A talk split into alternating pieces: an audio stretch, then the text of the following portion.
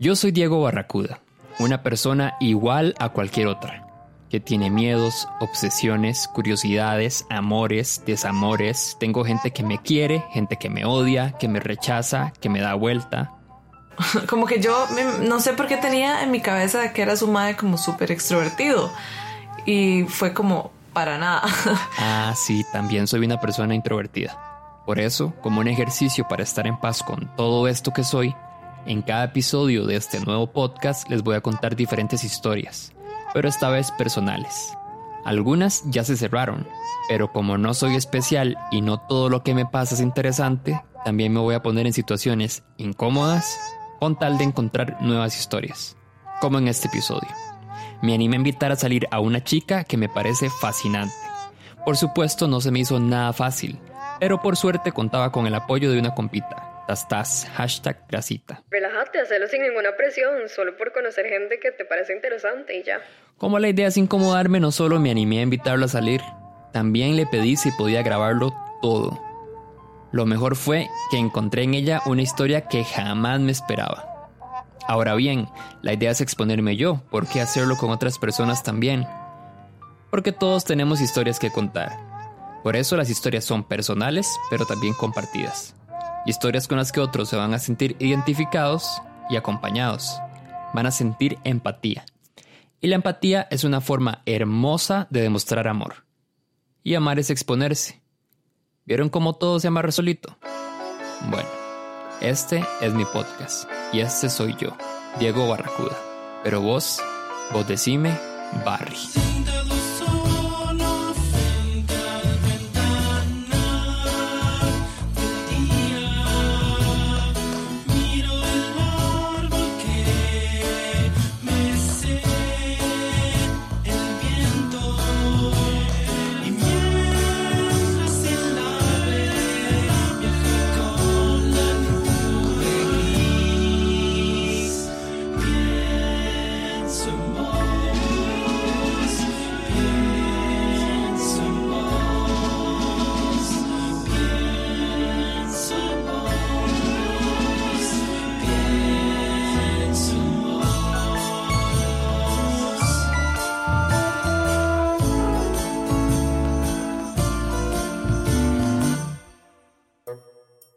Desde días antes estaba demasiado nervioso, tanto que tuve que llamar a mi psicólogo para una cita de emergencia, solo para resolver la ansiedad que me estaba provocando esto. Pasaba pensando qué iba a decir, cómo empezar la conversación, si yo le iba a parecer tan interesante como ella me parecía a mí. Así que en esta terapia de emergencia me dijo, haz este ejercicio. Señala objetos que hay a tu alrededor y trata de decir otro nombre que no le corresponde. Por ejemplo, señalas la silla y decís televisor. Señalas el celular y decís maceta y así hasta que no puedas evitar decir el nombre de lo que estás señalando. Entonces volvés a empezar. Eso te va a ayudar a desbloquear tu creatividad, pero sobre todo tus mecanismos de censura, esos que te hacen quedarte callado para no decir una estupidez.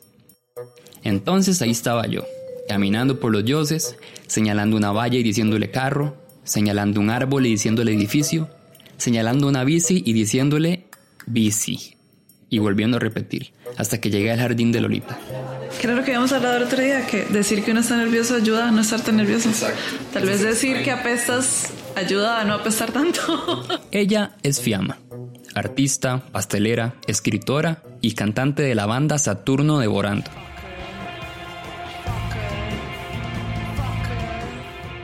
Es que es vacilón porque casi no habíamos hablado más que como por mensajes de Instagram. Y usualmente era como yo comentándote los stories. Y al principio siento que vos eras como jaja, y ya. y, no, había como cero interacción. Y como digo, me gustaban los stories que estaba subiendo, entonces yo seguía comentando y ya eso se empezó a convertir como ya en conversaciones un poco más plenas.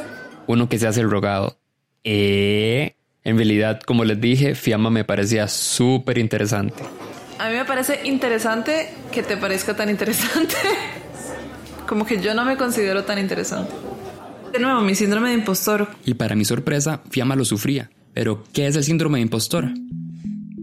Es un fenómeno psicológico en el que la gente es incapaz de reconocer sus logros y sufre un miedo constante de ser descubiertos como fraudes, que no son tan talentosos como la gente cree que son. La gente que lo sufre rechaza comentarios positivos o cualquier prueba de éxito. la consideran suerte, una coincidencia o que le hicieron pensar a otros que eran talentosos, pero no. Darme cuenta de que Fiamma sufría esto solo hizo interesarme más. Quería saber de dónde venía ese bloqueo creativo que estaba sufriendo y sobre todo el síndrome del impostor. Ahora bien, lo que sigue no es una hablada solemne de mierda de un artista tratando de recuperar su iluminación. Esta es una historia de una persona y puede ser la de muchas en cualquier ámbito, no solo en el arte. Fiamma trabajaba en Amazon antes, bajo un proceso repetitivo y aburridísimo. Claramente no era el lugar que le iba a llenar su necesidad para crear. Entonces... Y era como, ok, la música no me va a dar de comer. Eh, escribir tampoco. De ahí tengo un título en pastelería. Démosle. Y así creó su proyecto, Pastel. Nació como una especie de pastelería por encargo con el propósito de crear una propuesta de pastelería que llenara un vacío que yo noté en San José. Eh, no había como nada que se me antojara o que, que me realmente disfrutara, como que todo era demasiado dulce o tenía como unos lustres asquerosos, como que decidí que, que quería tratar de llenar ese, ese hueco. Fue eso, o sea, hacer pastelería desde mi casa un tiempo y ahora eh, estoy en, en, Franco, que es un restaurante que está en Barrio Escalante. Hasta ahora escuchaba a la Fiamma dueña de un proyecto que le daba para vivir, pero no necesariamente la Fiamma artista. Insistí y volví a preguntar específicamente qué significa pastel para ella.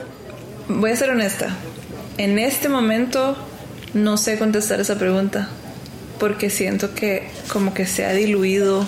Digamos que tal vez está teniendo como una pequeña crisis de identidad adolescente.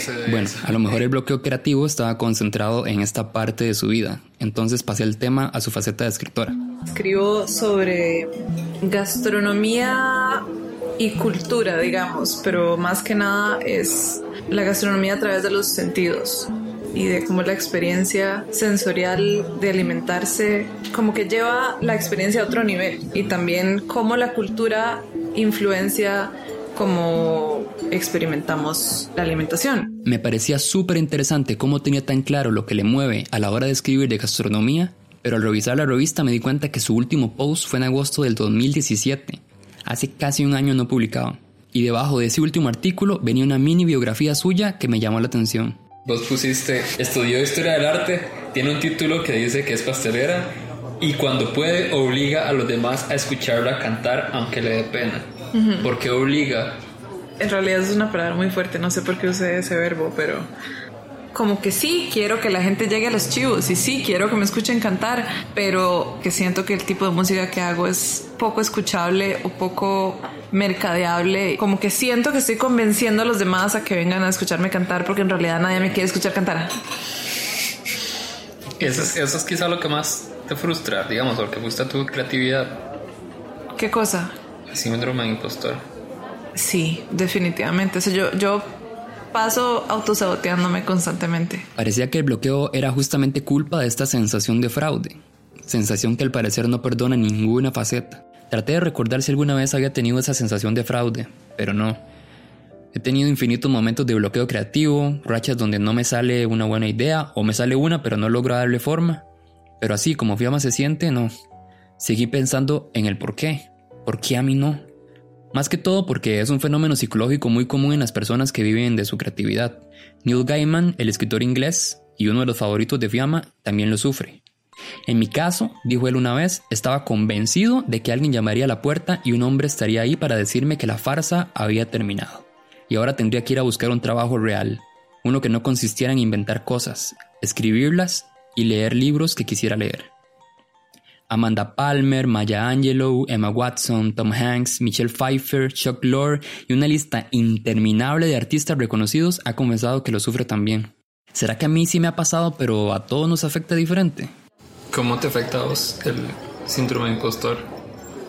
Y siento que me mantiene pequeña, o sea, como que no hago todas las cosas que me gustaría hacer y que en el fondo sé que podría hacer. O sea, no me importa lo que piensen de mí, mientras piensen que soy inteligente y talentosa y que hago las cosas bien. Es súper estúpido. Es como una es como un perfeccionismo más que un quiero caerle bien a todos ya. Hmm, interesante. Pero ¿por qué? esa es una pregunta que muchos artistas nunca se hacen. ¿Por qué hacemos lo que hacemos? Estoy seguro de que eso de que la gente piense que ella es exitosa, eso es una confusión que tiene. Las personas necesitamos tener un propósito para darle un significado a nuestra existencia.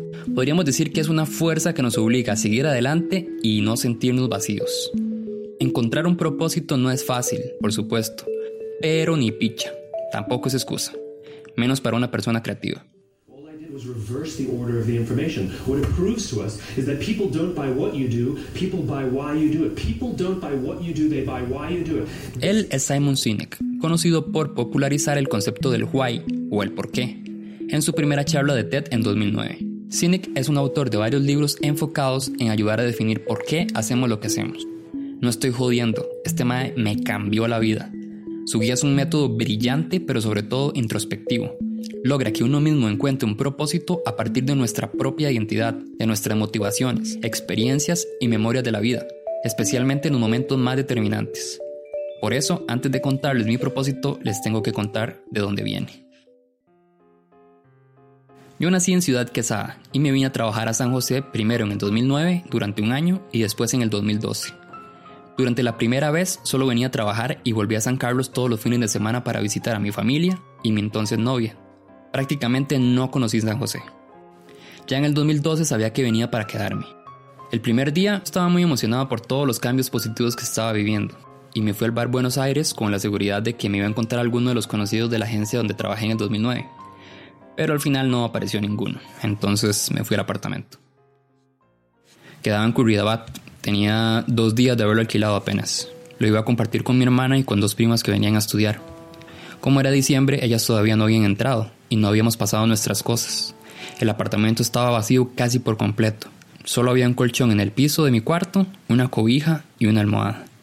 Eran como las 8 de la noche de un viernes y no había luz, internet, ni sueño como para dormir y que nada más se terminara el día. Como les dije, yo no conocía a San José. Me sentía como metido en el juego de Age of Empires, donde tu personaje empieza en un círculo de luz y conforme se mueve va descubriendo qué hay en la oscuridad. Para mí, el círculo de luz era ese cuarto, y San José era pura oscuridad e incertidumbre.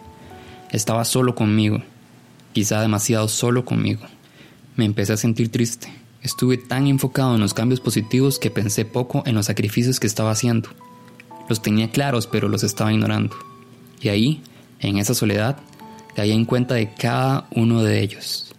Me estaba alejando de los pocos amigos que tenía en Ciudad Quesada, de mi familia, también había terminado una relación de seis años y en San José no tenía a nadie a quien llamar. Ese día era 7 de diciembre. Estaba cumpliendo 24 años. Me empecé a sentir muy solo. De hecho, nunca en mi vida me había sentido tan solo como me sentí ese día en el cuarto de ese apartamento vacío. Y lloré sin parar por horas. Esa sensación de soledad me acompañó por años. Empecé a conocer personas, pero la mayoría ya tenían su círculo de amigos y se me hacía difícil encajar. Me fui de jupa con la primera chica que apareció y terminó siendo una persona tóxica que se aprovechó de mi vulnerabilidad para hacerme sentir que no valía nada. Por suerte tuve la valentía de alejarme a los pocos meses, pero el daño ya estaba hecho. Los amigos me duraban poco y con los que se mantenían me costaba acercarme emocionalmente. Me volvía cada vez más introvertido. Luego entré en una relación donde el afecto que recibía fue casi nulo, y me seguí sintiendo solo todo el tiempo que estuvimos juntos. La sensación de soledad se volvió cada vez más intensa y lloraba todas las noches. A mediados del 2013 empecé a vivir solo. Los fines de semana me iba de fiesta de viernes a domingo con tal de no quedarme en el apartamento sin nadie. Salía con amigos y si ellos no podían, salía solo. Mi trabajo era la única zona donde me sentía tranquilo y enfocado aunque a veces me encerraba en el baño por 20 minutos aguantando ataques de pánico, sin que nadie se diera cuenta. Pánico provocado por esa misma sensación de soledad. Estaba con gente pero estaba solo. ¿Cómo eso era posible? Con el tiempo mi claridad para tomar decisiones estaba viendo afectada y ya ni en el trabajo me estaba yendo bien. Ya no había zona segura. Gastar dinero se volvió la forma de tratar de hacerme sentir mejor. Obviamente no servía de nada, pero no podía controlarme y no teniendo un lugar donde sentirme bien, de forma desesperada e impulsiva, hice un viaje solo a New York, con plata que no tenía, pero no importaba. A ese viaje en mi cabeza lo llamé viaje kamikaze. porque me sentía tan solo y deprimido que creía que ahí se iba a acabar todo. Por suerte, algo en ese lugar, esas calles, esos museos, me hizo querer aguantar un toque más, pedir ayuda. Y al volver, eso hice.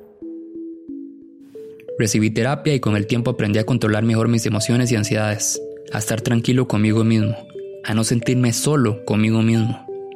Y eso me hizo valorar más las pocas pero valiosas amistades que tenía. Estaba tranquilo, con una deuda heavy que todavía sigo pagando, pero enfocado en mí y en estar mejor. Entonces hice el ejercicio de definir un propósito, una guía que definiera la razón por la cual escribo, trabajo, hago podcast y cualquier proyecto en cualquier ámbito de mi vida. Y lo logré. Mi propósito es contar historias que generan empatía con la gente para que no se sientan solas. Y no hay satisfacción más grande que sentir que lo logré. Aunque sea con una sola persona, por medio de un texto, un podcast, un video o hasta con una campaña publicitaria. Por eso existe No Sos Especial. Por eso existe este podcast. Y trato en lo posible de aplicarlo en mi trabajo y en mis relaciones personales. Yo le conté esta historia a Fiamma y mientras lo hacía me di cuenta de algo muy valioso y por lo cual creo que el síndrome del impostor no ha sido un problema para mí. Nunca he sentido que estoy engañando a los demás de que soy talentoso porque no necesito que la gente piense que soy talentoso. Lo que necesito es que la gente no se sienta sola. Cuando esa es mi motivación, crear es una gozada, porque el peso de mi éxito no está enfocado en la aprobación de la gente, sino en que la gente se sienta acompañada. Fiamma sabe quién es Simon Sinek, obvio, Alguien que ha sufrido constantes bloqueos durante años, lo primero que hace es leer todo al respecto. Entonces me contó la historia la primera vez que pensó en su propósito, en su why. Y como que yo fui a un concierto de Blonde Redhead, que es una banda que me gusta mucho, y veía a Kazuma Kino, que es la cantante, como totalmente en el flow. O sea, la madre estaba como en otro planeta, cantando y como ella tiene una forma de bailar muy particular sentí demasiado fuerte como algo que me, que me jalaba como hacia el escenario en cuanto a como yo tengo que hacer eso, o sea, eso es lo que yo tengo que estar haciendo ya. Ese fue el esbozo de lo que podría ser el propósito de Fiamma y yo quería ayudarle a definirlo, a salir de ese bloqueo y ojalá dominar esa sensación de fraude. Empiezo a hablar de, del futuro. De eso vamos a hablar también. ¡Wow! eh, te tengo que pagar al final porque eso es como una sesión de terapia. O sea, ni mi psicóloga me hace tantas preguntas. Y bueno, pastel. Chan, chan, chan. Puedo hacer efectos de sonido.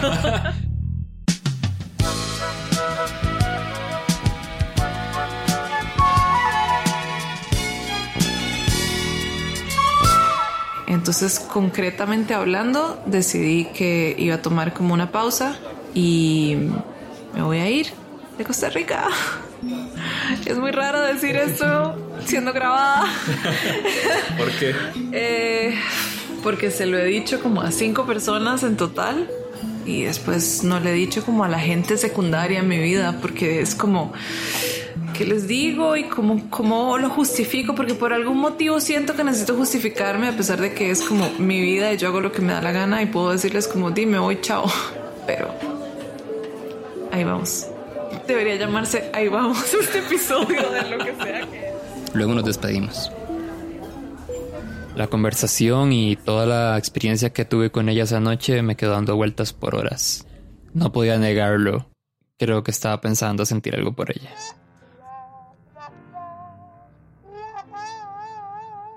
Digamos que podía ser más bien como un crush intelectual porque la verdad no la conocía más que por lo que expresaba en redes y conversaciones por WhatsApp y Instagram. Cuando llegué a mi casa seguí pensando en esto, por supuesto, todas las variables, como Berlín, por ejemplo, y todas las posibilidades. Fiamma me parecía que podía ser una gran amiga y eso definitivamente no lo quería arruinar. Además, ante todo, genuinamente quería ayudarle y tampoco quería que pensara que lo hacía solo para ligar. Entonces, that's it, definido. Y se lo dije. Como que yo no hago amistades fácilmente, o sea, amistades, amistades, yo puedo llevarme bien con mucha gente, pero de ahí yo sé, yo como que di por sentado que eso era lo que estaba sucediendo, digamos, nos estábamos haciendo amigos. Desde ahí empezamos a vernos más seguido, como tratando de sacarnos provecho antes de que se fuera para Berlín. También intercambiábamos mensajes de audio de WhatsApp, conscientes de que estábamos armando este episodio, aunque no sabíamos para dónde iba. A veces me sentía triste porque la amistad que estaba empezando con Fiamma era única. Me quedaba solo un mes para ayudarle a Fiamma a encontrar su Huay y tenía que lograrlo. Ella era mi amiga y quería que se sintiera mejor. Pensé que quizás si enfocaba su éxito en generar eso en la gente y no en que crean que es talentosa, podría ayudarle. Muy interesante, nunca lo había pensado así. Yo creo que a fin de cuentas lo que uno busca con su guay es sanar los propios problemas a través de los demás. Es decir, las otras personas en las que yo veo las mismas heridas que yo tengo, quiero podérselas sanar aún cuando yo no haya sanado las mías. Digamos, es como que quiero sanar las mías a través, a través de sanar las de los demás. Todos mis problemas se resumen en esto, que yo no siento que soy suficiente. Eso es lo que quiero como poder transmitir, como, usted es suficiente y está haciendo lo que necesita estar haciendo y no necesita complacer a nadie más que usted. Puedes sentirte suficiente haciendo suficiente a otras personas. Sí, sí, es verdad es como muy, es muy lúcido lo que dijiste ahora de, como de que, de esa diferencia, como los momentos en los que uno lo está haciendo y no se está cuestionando nada de los momentos en los que se lo empieza a cuestionar y de dónde viene, como que nunca lo había pensado de esa forma. Debería escribirlo porque se me va a olvidar. Pero igual está todo grabado, exacto. Te puedo pasar. En un picnic que hicimos en Parque Francia, surgió una conversación interesantísima y determinante para resolver su síndrome del impostor. Y estaba hablando con mi mejor amigo como de mis bloqueos creativos y me di cuenta de que hasta cierto punto como que yo he creado mi identidad a través de la opinión de mi papá, pero no, no tanto desde su opinión real, sino de la opinión que yo me he creado de él, o sea, de lo que yo creo que él piensa de mí o de lo que... De, es como si tuviera una versión de mi papá adentro mío que me está juzgando todo el tiempo, pero soy yo. Es la, idea de tu papá. Exacto. Y, y, como que estaba viviendo un poco a través de eso y, y, filtrando todo a través de eso y juzgándome a través de eso eh, y siendo muy dura conmigo misma también. Em, y de que también había algo, como una idea un poco freudiana de que si yo hacía ciertas cosas o lograba ciertas cosas, hasta cierto punto estaba como matando a mi papá en un nivel muy simbólico y eso es aterrador. Entonces, por eso el, acto creativo tiene tanto peso, por eso es eh, tan abrumador y por eso le huyo constantemente y empiezo cosas y no las termino. Evidentemente su papá es un personaje importante en su vida, tanto el real como la idea que tenía de él. Pero ¿por qué pasaba esto? Resulta que su papá es un personaje bastante particular. En pocas palabras, mi papá es un anarco italiano de casi dos metros, muy extrovertido y estrambótico y tiene una personalidad imponente, digamos. Y tiene como tiene muchas historias de cosas de su juventud. Y entonces mi papá tiene como esta cosa que me ha venido repitiendo desde que soy pequeña de que no debería tatuarme yo porque si la policía te está buscando así te pueden encontrar entonces mi respuesta automática era como ¿por qué la policía me estaría buscando? O sea, yo no planeo cometer ningún crimen valga como la aclaración mi papá no es un criminal, ¿verdad? Pero tiene un pasado muy interesante y, y sí, sí fue como un anarco activo en los 70s, entonces me imagino que eso como que... Sí, una cuestión de protección ahí. Sí, sí, hay una paranoia ahí como de, de persecución, creo, porque además en ese momento en Italia había una como una lucha importante entre la derecha y la izquierda y, o sea, él tiene amigos a los que, que no pueden volver a Italia porque los meten a la cárcel. Em, pero sí, eso como que definitivamente creo que se quedó en mi, en mi disco duro porque siempre tuve la opinión de mi papá como muy presente. Entonces, no tattoos. Ahí está, fue lo que pensé. Fiamma necesitaba un tatú como símbolo para derribar esa barrera que creaba la opinión de su papá, o bien la idea de la opinión de su papá. que era como un Pepe Grillo impostor. Pero yo no recuerdo haber tenido esa conversación, o sea... Porque no la tuvimos, al menos no así. Yo, o sea, como que me di cuenta de la importancia que tenía como hablando con vos, yo creo, pero... Pero sí, claramente no fue una decisión tuya porque fue mía. No, no me acuerdo si vos dijiste que te ibas a tatuar. Sí, yo creo que más bien vos dijiste. No, no, vos me empezaste a contar de que para vos... ¡Ya! Claro. ¡Ya me acordé! Claro. Ok. Ok. Porque vos me contaste que tus tatuajes. No fue idea mía que se hiciera un tatuaje, ya ella lo había decidido desde antes, en la conversación con su amigo. Al final, yo no había hecho nada.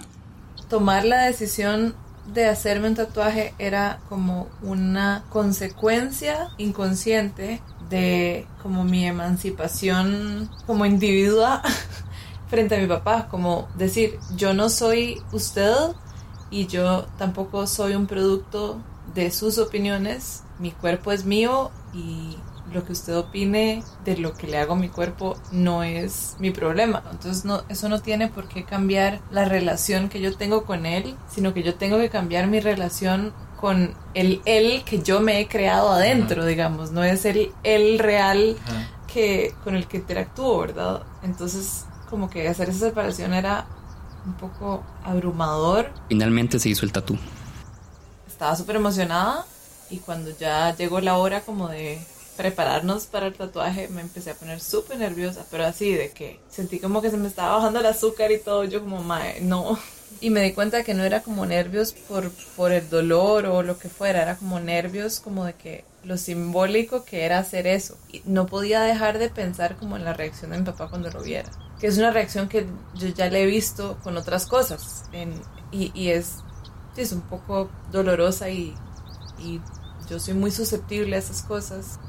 Yo creo que, bueno, tengo la experiencia de cuando me hice un piercing debajo del labio. Tenía como 18 años, creo. Y después cuando mi papá lo vio fue como, se empezó a burlar de mí básicamente, así, pero como, como un bully. Era como, ah, y cuando toma agua se le sale por el hueco y como que feo que se ve, parece que tuviera un, como que se, se burlaba de mí básicamente, se burlaba de mí y yo era como... Pero crees que se iba a resonar con burlas, como eso es su forma como de... Yo creo que sí, es, es un poco su forma de... No es una pregunta fácil, yo creo. ¿Cuáles son las expectativas de Berlín? Mi psicóloga me hizo la misma pregunta hoy en realidad estoy tratando de no tener muchas expectativas porque la idea del viaje no es tanto como de lo que la ciudad me puede dar, es algo como de buscarme a mí en un espacio en donde no hay nada que me diga quién soy. O sea, mi familia no está ahí, mis amigos no están ahí, Suena súper new agey, pero es como encontrarme ya. Esas son como las expectativas, como tener suficiente silencio mental y también un poco de descanso, como para decir, hey, esto es lo que quiero. Y si lo que quiero es, resulta ser volver a Costa Rica y seguir siendo pasarela, todo bien. Pero si no, también, si resulta ser otra cosa, pues está bien.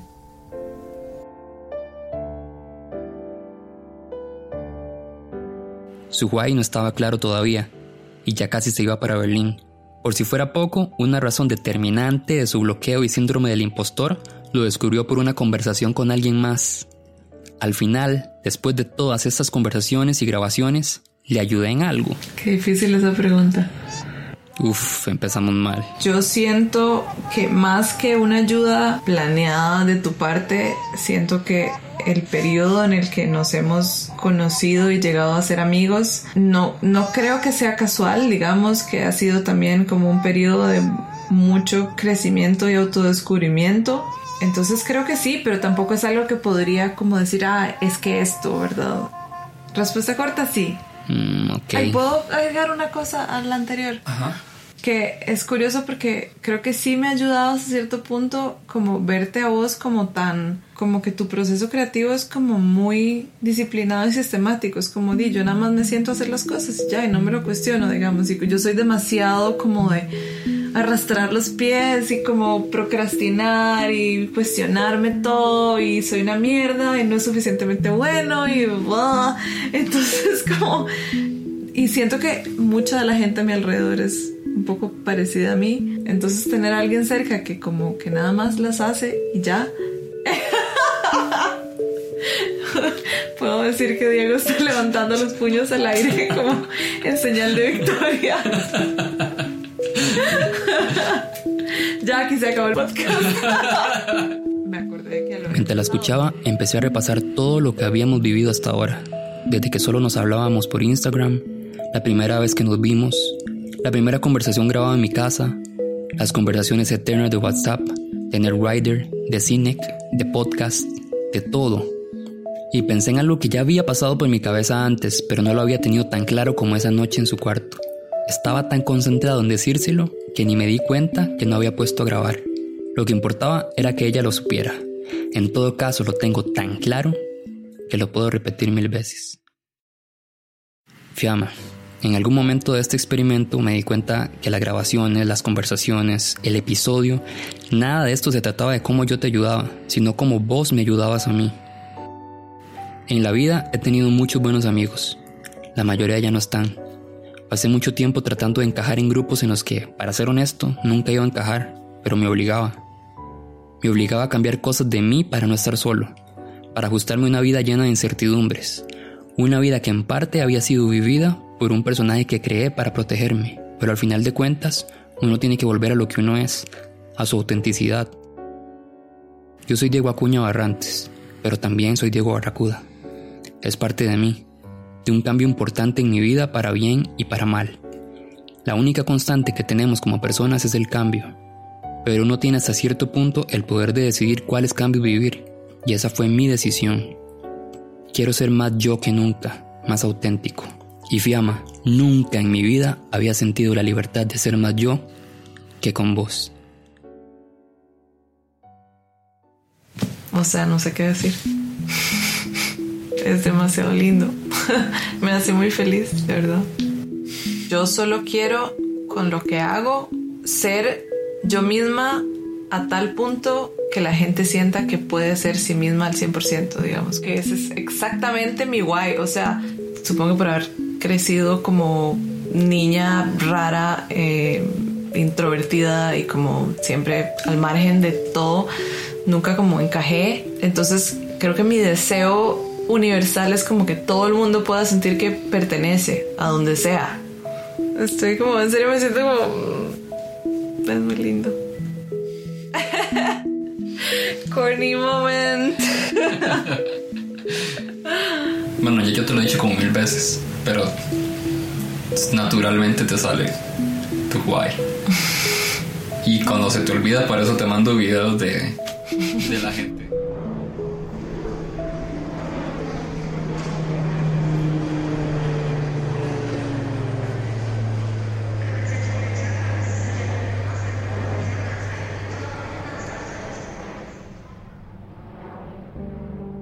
Hola, tengo una semana de estar en Berlín. Siento que todo está yendo demasiado rápido, pero súper bien, digamos.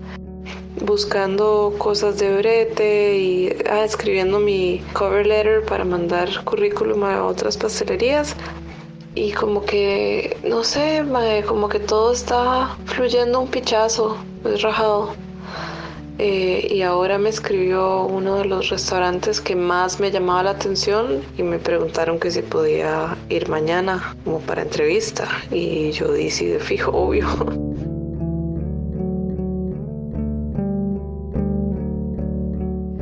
Ok, yo pensé que en Alemania pagaban buenos salarios, pero he estado en la calculadora del teléfono como 15 minutos tratando de entender lo que me acaban de decir que me van a pagar porque no lo puedo creer. Obviamente tengo que pagar eh, impuestos y el seguro y bla bla bla y eso son como puede ser entre un 15 y un 35% de mi salario, pero como que quitándole la renta, quitándole lo que cuesta el transporte público, la comida y aún sobra demasiado dinero. Es como ¡ah! Me hacen, pero no ocupamos por el momento, como es verano, no hay tanto breta, entonces no ocupamos a alguien 40 horas, entonces trabajarías 36 horas. Y yo, ¿what? Estoy demasiado emocionada y voy a tener un pichazo de tiempo libre para como conocer la ciudad y para así. Estoy prácticamente contratada.